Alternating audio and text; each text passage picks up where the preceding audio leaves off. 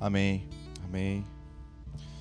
Amém, Senhor, que cada casa, cada família, cada vida que vai acompanhar esse momento e que está acompanhando possa continuar na tua presença, Senhor. Nós pedimos que o Senhor continue ministrando aos nossos corações e que o fogo que está aqui possa alcançar cada vida que está nos assistindo e que possa receber a tua amada presença em nome de Jesus. Amém. Boa noite, queridos. Estamos muito felizes de estar aqui mais uma vez. Vou ajeitar aqui um pouquinho a mesa. E eu quero cumprimentar todos vocês que estão em casa e dizer para você que estamos com muita saudade, estamos com, um anseio muito grande de ver todo mundo, mas ainda não é possível. E nós queremos deixar um abraço bem caloroso para você e dizer que faz muita falta aquele calor humano. Estamos com muitas saudades, realmente. Hoje é culto de domingo. Eu queria só relembrar os irmãos do compromisso nosso, por ser todo domingo, de você continuar ofertando, continuar trazendo seu dízimo no tempo do Senhor. E eu queria hoje trazer uma palavra para vocês, mas antes de entrar propriamente na palavra, eu queria compartilhar com vocês uma experiência que nós tivemos como família, exatamente dois domingos atrás, no dia 17 de maio. Nós, eu, pastora Vanessa, o Daniel e o Davi, nossos filhos, fomos até a sede da igreja de Camboriú para ter um tempo de oração, um tempo com o Senhor. E eu lembro que naquele dia eu entrei nas escadas da igreja e fiquei um pouco desanimado, triste, porque com a saudade do movimento, com a saudade dos cultos, né?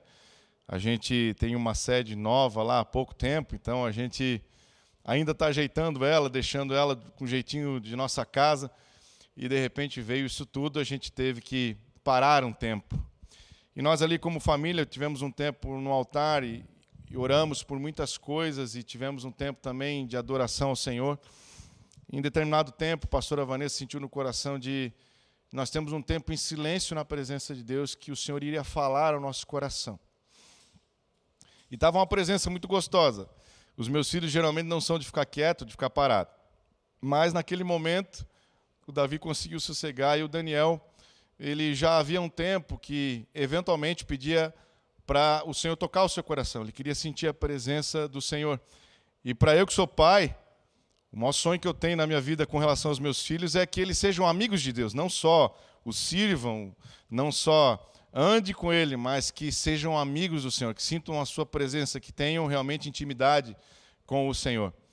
E depois de, de longos minutos, quando nós terminamos aquele tempo onde nós estivemos é, ali em silêncio.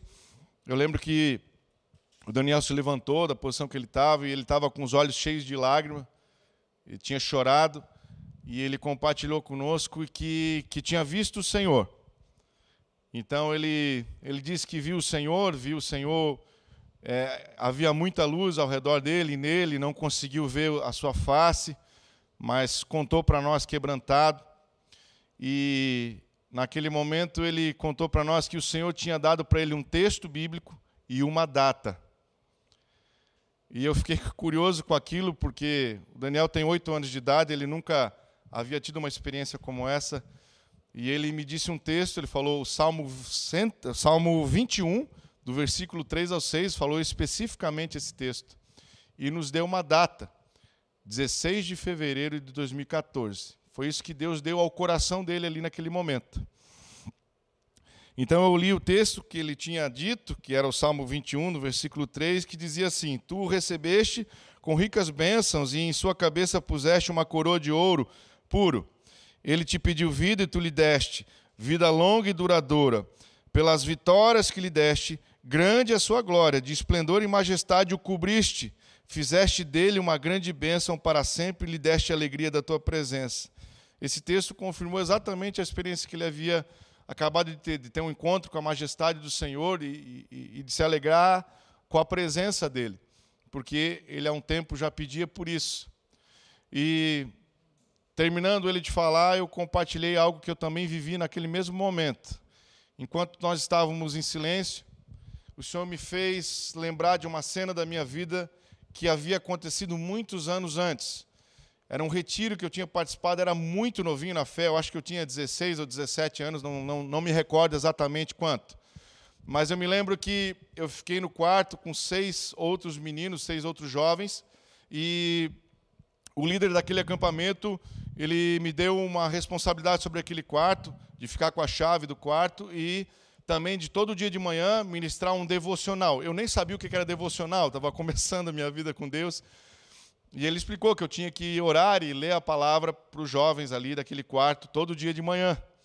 E eu fiquei meio pesado com aquilo, porque tinha uma jornada ainda muito curta com o Senhor. E no meu quarto tinha jovens também que eram convidados, que ainda não pertenciam ao Senhor, foram ali de convidados. Então o meu quarto era muito disperso. Mas havia um homem no meu quarto, um homem já mais velho, um homem de família, ele, ele estava ali no retiro e não sei por que motivo, acho que não havia quartos para casais, ele, a esposa ficou no quarto de mulheres, ele ficou no quarto conosco. Esse homem era um homem muito de Deus e, e eu me lembro que toda vez que eu ia ministrar de manhã, esse homem parava o que ele estava fazendo e sentava na minha frente, e isso fazia com que todo o quarto tivesse uma diminuição de atividade. E eu ali ministrando, todo nervoso, com todo o jeito que eu sabia, e ele ia balançando a cabeça, como me dando atenção, e, e aquilo foi me dando segurança para poder ministrar. Naquele mesmo retiro, eu, como todo gurizão, sempre esquece alguma coisa, né? Então eu, eu esqueci meia. Imagina você ficar num retiro três, quatro dias com uma meia só, a meia que você veio. Então ele percebendo a necessidade, me emprestou uma meia, uma meia eu me lembro que era uma meia da Adidas, cheia de trabalhados, detalhes, era uma meia da moda, e eu gostei muito da meia. E eu me lembro que no final do retiro, ele vindo, vendo né, que eu tinha gostado muito da meia, me deu de presente essa meia. Né, e, e aquilo marcou muito o meu coração, e eu tinha esquecido durante muitos anos desse, desse momento. E naquele dia ali, há dois domingos atrás, diante da presença do Senhor, o Senhor me fez lembrar dessas cenas que estavam totalmente apagadas no meu coração. Enquanto eu meditava sobre essas cenas, lembrava dessas cenas, o Senhor falava forte ao meu coração: melhor é dar do que receber, melhor é dar do que receber. E aí, contando isso para a família, né, daquele momento nosso, eu resolvi olhar a data que o Dani havia me dado, procurei alguma informação no celular, eu não lembrava, 16 de fevereiro de 2014, fui procurando um álbum de fotos e eu achei uma única foto daquele dia. A foto era dentro do aeroporto, nós estávamos embarcando para levar uma tocha.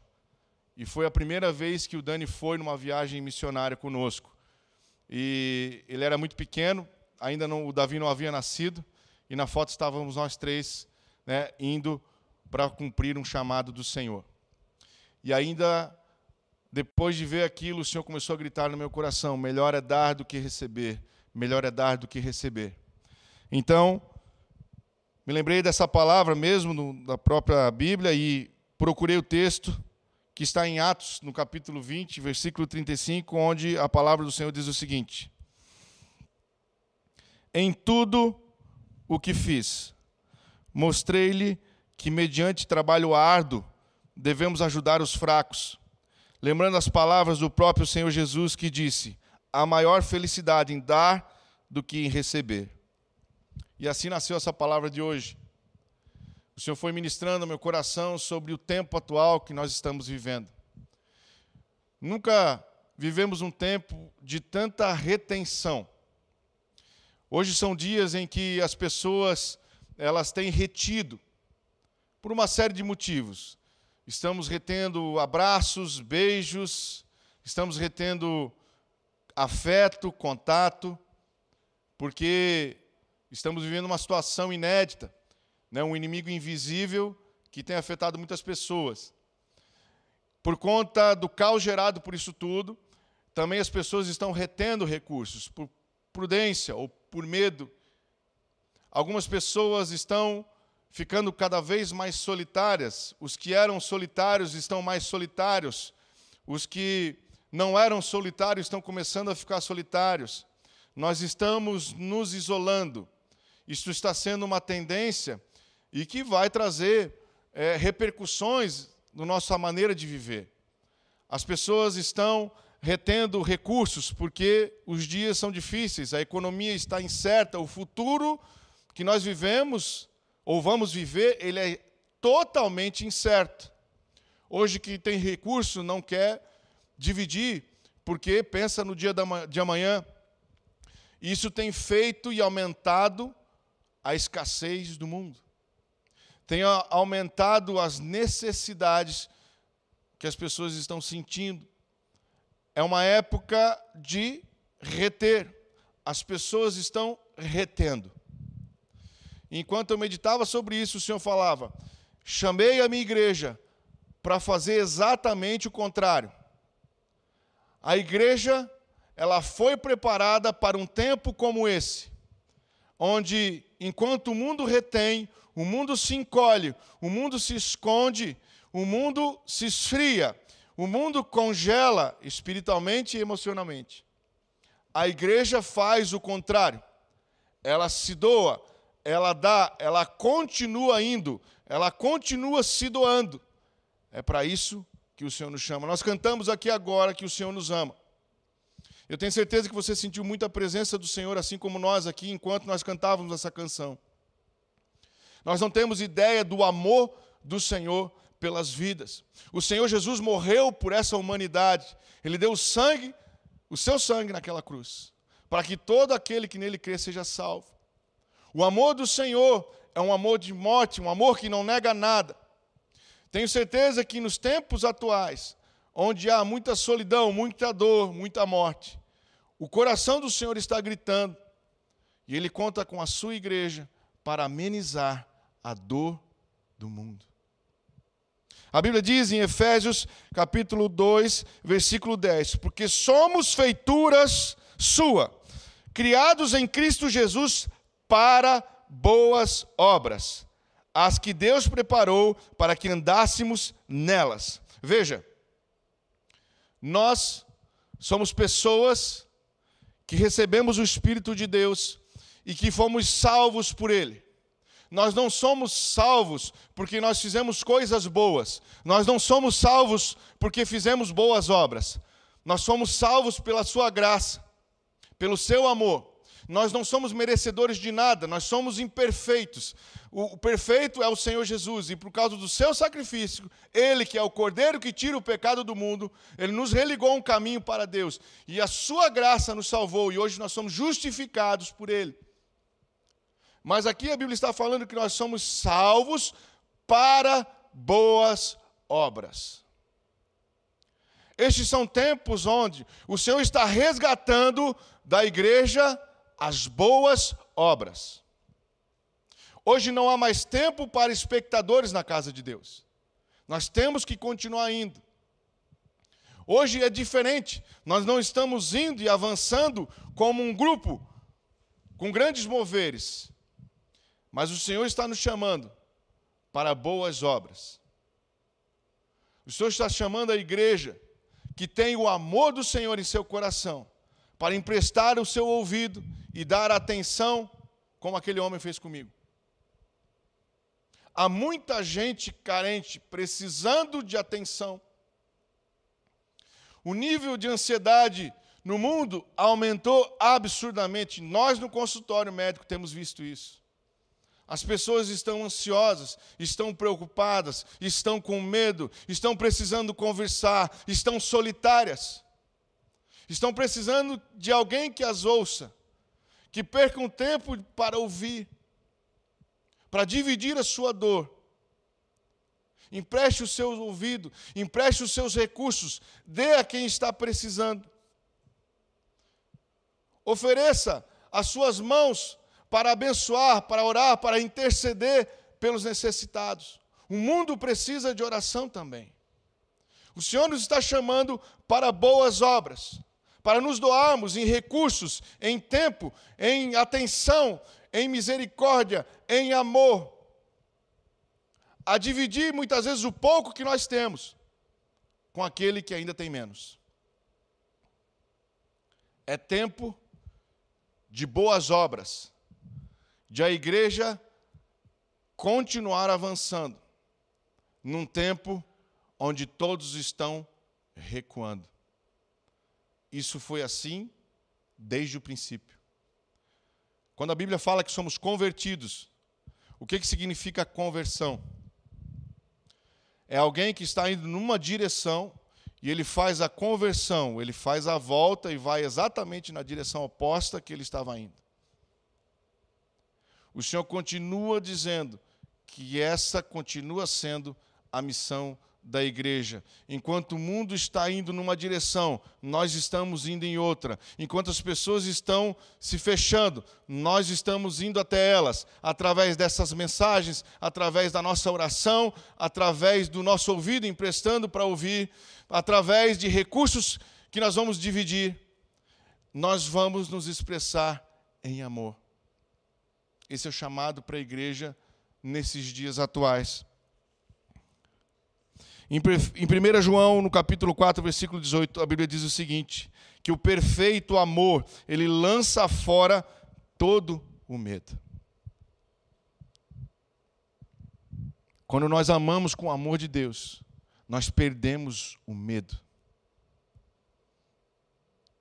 Para fazer boas obras, para continuar caminhando, para continuar seguindo, nós precisamos do amor do Senhor.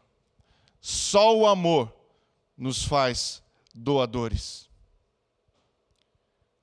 Porque a rotina sem o amor, ela te apaga, ela te cansa.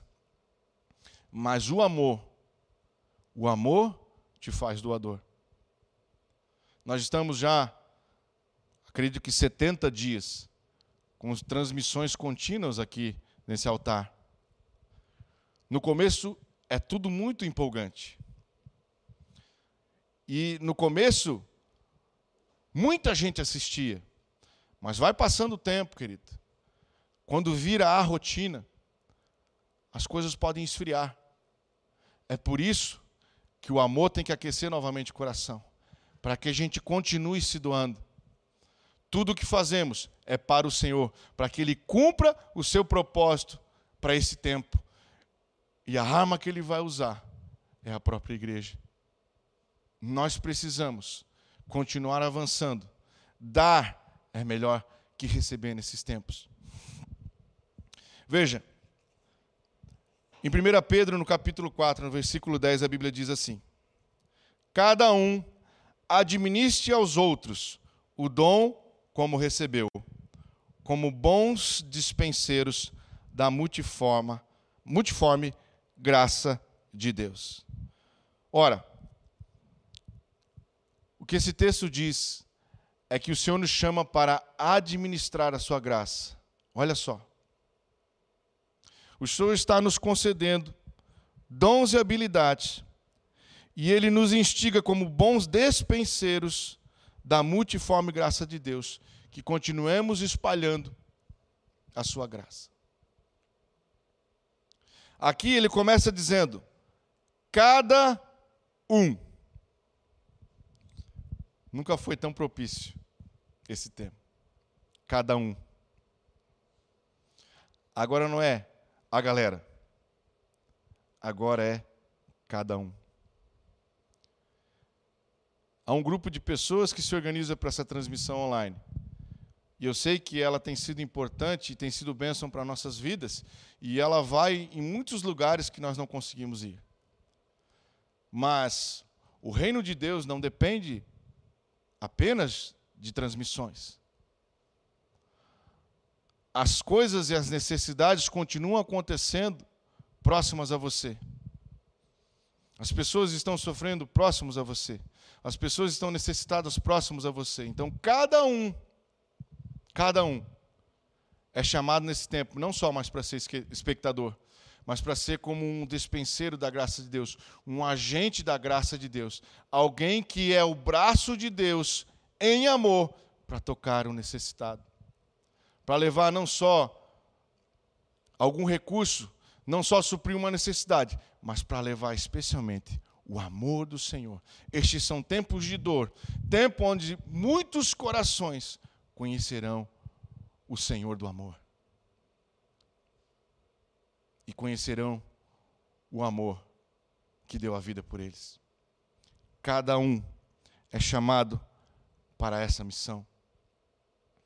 Somos você e eu. Aonde é o nosso mundo? Onde que é o teu mundo? Teu mundo é a tua vizinhança, teu mundo é o teu trabalho, a tua família dentro de casa. Qual é o teu mundo? Jesus disse: ide por todo mundo e pregar o evangelho à criatura. Não é que todo mundo tem que pegar um avião e ir em cada país, mas nós devemos ir para o nosso mundo. Nós saímos de, da nossa realidade nós afetamos quem está do lado. Cada um. Cristo em nós, a esperança da glória. É através de nós que a esperança da glória de Deus alcançará esse mundo nesse tempo.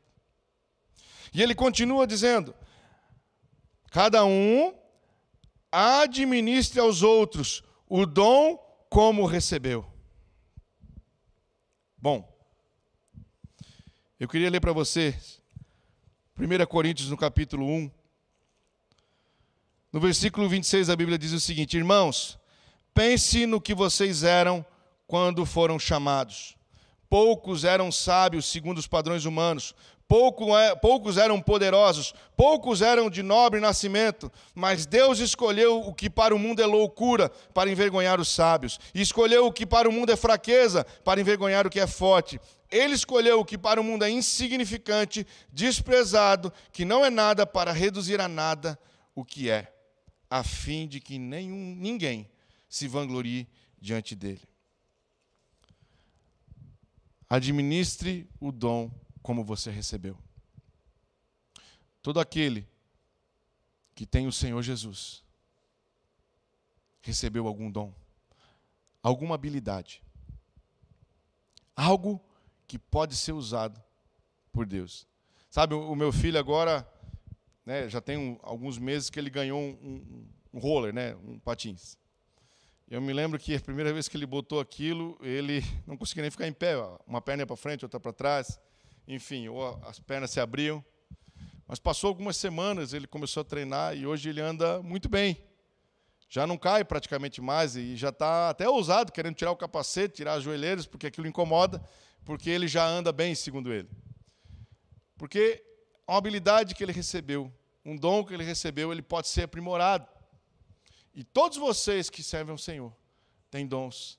E o Senhor nos manda, administre os seus dons como você recebeu, do jeito que você é a responsabilidade da transformação ela não é sua, porque o poder não é seu. O poder é de Deus. Mas continue avançando. Se doe para o Senhor. São tempos onde o Senhor nos chama para nos doarmos aos outros. E ele continua. Como bons despenseiros da multiforme graça de Deus. Eu já vou encerrar por esse tema. O que, que é dispensa? Dispensa, despensa. É um lugar de depósito, certo? Algumas casas aí têm dispensa. Talvez você more numa casa que tem uma dispensa. Um lugar onde a gente guarda é, alimentos, enfim, e no tempo da necessidade, quando falta um alimento, a gente pega da dispensa para continuar tendo esse alimento. A Bíblia fala que nós somos despenseiros da graça de Deus. Alguém que recebe a graça de Deus e dispensa aos outros. Alguém que recebe de Deus a graça de forma variável, por isso que é multiforme graça de Deus, e sai a distribuir. E adivinha o que acontece no mundo espiritual? Quanto mais você distribui, mais você recebe. A Bíblia diz em Mateus 13, 12: Porque a quem tem, mais se lhe dará, e terá em abundância, mas o que quase não tem, até o que tem, lhe será tirado. Esse é um princípio bíblico do dar e receber. Quanto mais você se doa com aquilo que tem recebido, e você não precisa receber demais para poder já distribuir. Cada um conforme Deus chamou. Muitas vezes você se sente insignificante, você se sente imperfeito, se sente pequeno, mas eu quero te dizer que o Senhor conta com você. Você é casa de Deus, lugar da habitação do Senhor, lugar da habitação do Espírito Santo, para ser um dispenseiro da sua graça, para dar aos outros, para se doar aos outros nesse tempo de retenção. Você é um despenseiro da graça de Deus. E aí a Bíblia continua lá em Provérbios 11, 24: A quem dá liberalmente, ainda se lhe acrescenta mais e mais, e ao que retém mais do que é justo, se lhe há pura perda. O generoso prosperará, quem dá alívio aos outros, alívio receberá. Queridos, a maior felicidade em dar do que receber, porque quem dá está numa condição melhor do que recebe. Quem recebe está em necessidade, e quem dá tem para dar. Por isso que é a maior felicidade dar que receber. A oportunidade de dar algo para alguém é graça de Deus. É sinal de que você tem algo para poder dividir. Nessa noite, eu quero profetizar sobre vocês que estão em casa, que dar e se doar será como um ato profético na sua vida. Quero desafiar você que tem reclamado porque os dias são difíceis. Começar a parar de reclamar e profetizar a bênção do Senhor sobre sua casa. Quero desafiar você que tem pouco a dividir um pouco daquilo que você tem.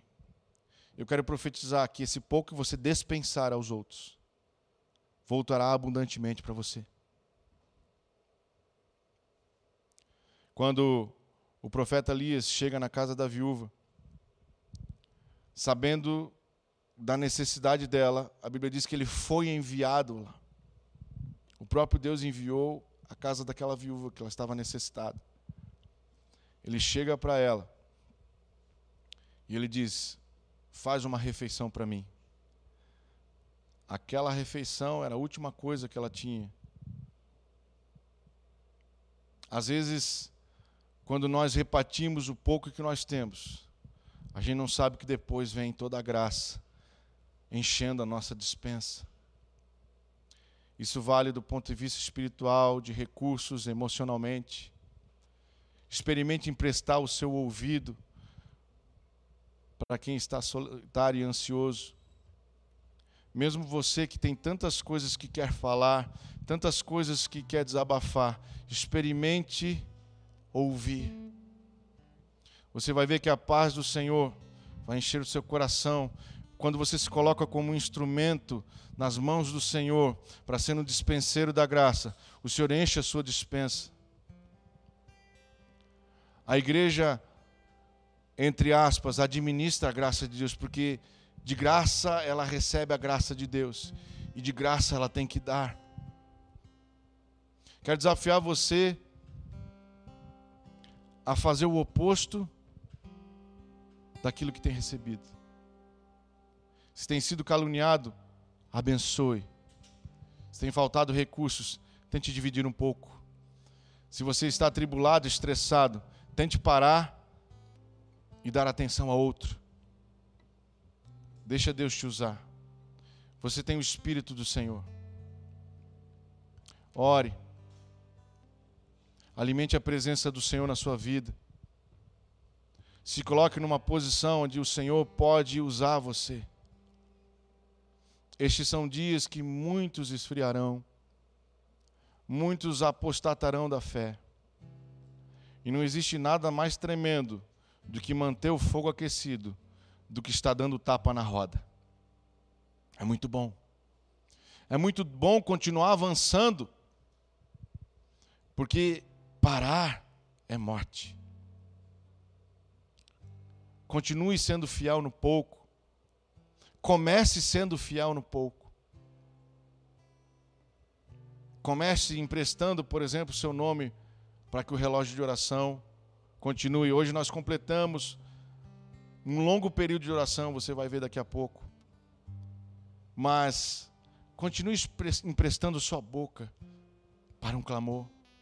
Continue se doando, vocês que têm vindo aqui servir o Senhor na casa de Deus, continue se doando. Muitas vezes é cansativo, mas o se doar vem com o amor. E o amor com que nós amamos vem dele. E esse amor lança fora o medo. Esse amor nos faz destemidos e ousados. Para que a gente continue avançando num tempo onde o mundo está retrocedendo. Esses foram os dias preparados para que a igreja de Deus possa se mover e fazer a diferença com o amor do Senhor. Do ponto de vista espiritual, do ponto de vista emocional, do ponto de vista de recursos, se doe, dê ao Senhor. Ajude os necessitados, os, os pobres de espírito, os pobres de alma, os necessitados de condição financeira, de provisão. Deixe Deus te usar. E eu quero profetizar que num tempo de grande escassez, nada vai faltar sobre sua vida. Porque o Senhor te chamou para ser um despenseiro da graça de Deus. E eu queria, por fim, fazer uma oração com você que está em casa, que talvez começou ouvindo essa palavra como alguém com muitas necessidades. Talvez você seja essa pessoa que quer um ouvido para te ouvir. Talvez você seja uma pessoa que hoje está passando por bastante dificuldade de recursos. Talvez desempregado, muito preocupado com o futuro breve. Talvez você seja uma pessoa que é um grande servo do Senhor, mas que depois desse tempo começou a esfriar, abriu portas para que a monidão e a frieza entrassem no seu coração. E hoje não tem tanta fé como tinha tempos atrás. Eu queria te dizer que o amor do Senhor pode cobrir você agora. E o Senhor pode te levantar e do lugar da necessidade ele te fazer um dispenseiro da graça. O Senhor nos chama para recebermos o seu espírito, para receber a sua presença aonde nós estivermos. E não só temos necessidade, mas sermos pessoas que temos no nosso interior o bem mais precioso. Veja, o apóstolo Pedro, certa vez, quando foi, quando o mendigo lhe pediu esmola, ele falou: Olha, eu não tenho ouro nem prata, mas o que tem eu te dou. E ele liberou uma palavra de cura sobre aquele mendigo. Isso é o que nós temos de mais poderoso, que é a presença do Senhor. Ela vale mais de qualquer recurso, vale mais de qualquer dinheiro, vale mais de qualquer coisa, embora essas coisas sejam importantes e necessárias. Tudo começa com o Senhor. Para que tudo mude em nossas vidas, nós temos que nos encher da Sua presença. Nós precisamos da graça do Senhor, que vem inicialmente como salvação. E nessa noite o Senhor faz um convite gracioso sobre sua vida. Você quer andar comigo? Você quer que eu habite em você? Esses são dias que o Senhor não quer só andar com você, Ele quer que você ande nele. No Salmo 18, a Bíblia diz que Ele é nosso refúgio e fortaleza. Uma fortaleza intransponível. Deus quer você dentro dele, inserido nele, para que todo, todo essa, esse, esse levante infernal que estamos vivendo nesse mundo, onde um período de recessão e escassez está começando, de grande guerra psicológica e espiritual, você esteja inserido dentro de uma, uma fortaleza intransponível, quer dizer que no Senhor você não será abalado. Se você quiser restaurar a sua vida com o Senhor, sair de uma posição de necessidade para alguém que pode se doar e dar por causa da graça do Senhor que há sobre sua vida. Eu quero te convidar a orar comigo agora. Diga assim: Senhor Jesus, nessa noite, diante da tua presença, eu quero entregar o meu coração, entregar a minha vida. Eu quero me arrepender das minhas falhas. Eu quero entregar o meu coração a ti, entregar o meu destino, entregar as minhas necessidades. Eu te convido a entrar no meu coração, a fazer parte da minha vida eu quero andar na tua presença, inserido em ti.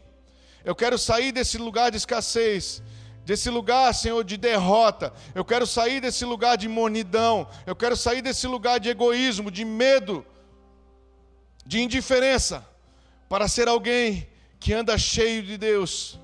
Eu quero ser aquilo que tua Bíblia diz. Eu quero que do meu interior fluam rios de água viva para a tua glória. Assim, eu entrego o meu coração a ti. Aleluia. Seja um dispenseiro da graça de Deus. O Senhor é contigo.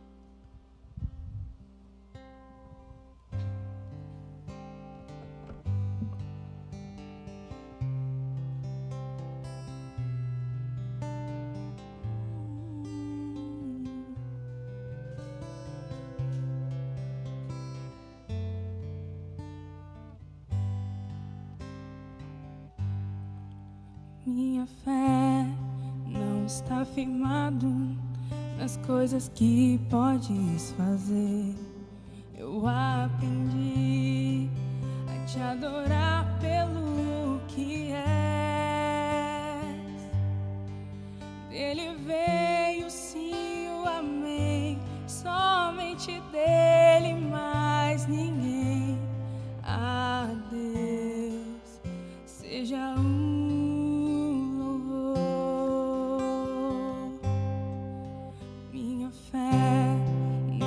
está firmada nas coisas que podes fazer. Eu aprendi a te adorar pelo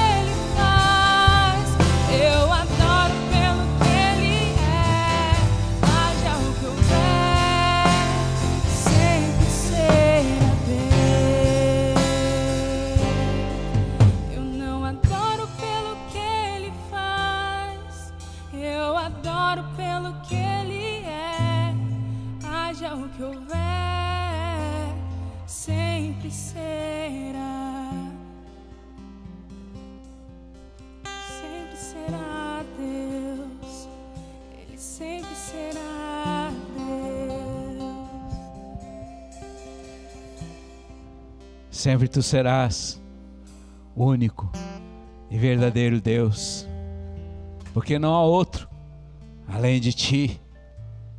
Deus que faz tudo e opera tudo em todos através de ti mesmo.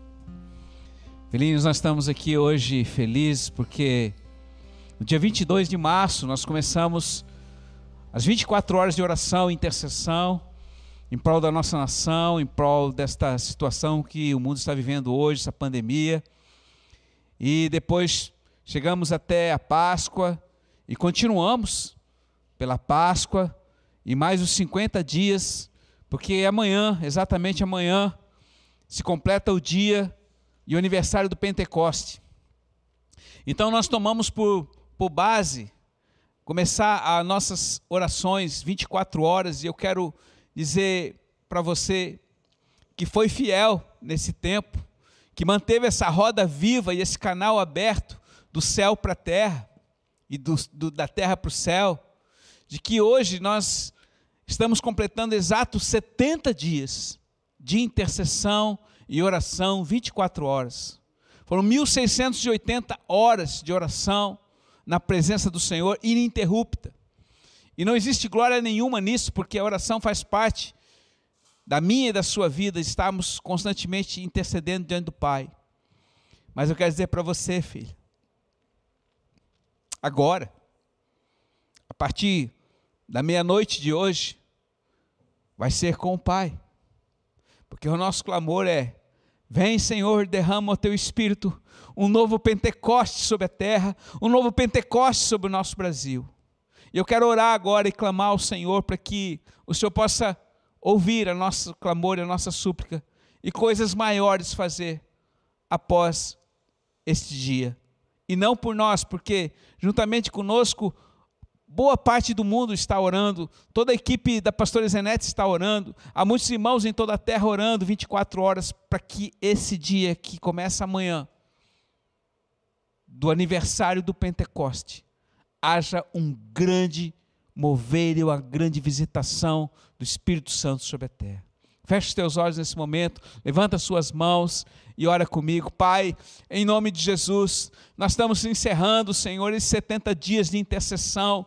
Estamos clamando para que o Senhor seja gracioso e envie teu bom espírito e ele possa soprar sobre os quatro cantos da terra, os quatro ventos soprando, Senhor, de forma que venha trazer salvação, convicção de pecado, justiça e juízo e, acima de tudo, restauração de vidas. Pai, sopra, faz com que algo novo, poderoso venha sobre a terra, Senhor, e que nunca mais seja a mesma. Meio diante ao caos, Pai, o fogo da tua presença possa vir e trazer muitas vidas ao teu altar. Pai, que que estádios sejam fechados e sejam cheios da tua presença. Deus, que casas sejam transformados, cada casa uma igreja, cada habitante dessa nação hospedeiro do teu Espírito Santo. Nós estamos profetizando o grande e último e poderoso avivamento sobre a terra, desde que o Senhor venha. Nós oramos e intercedemos. Ora, vem, Senhor, que a tua glória venha e se manifeste sobre a nossa nação e sobre toda a terra. Assim nós oramos e profetizamos em nome de Jesus. Amém. Amém, queridos. Você pode continuar orando, intercedendo, né, amanhã, o tempo todo, mas hoje se encerra as 24 horas de oração e intercessão, até que Deus nos dê uma outra direção, nós apenas vamos estar intercedendo como fazemos de costume até aqui. Um grande beijo e fiquem na presença dele.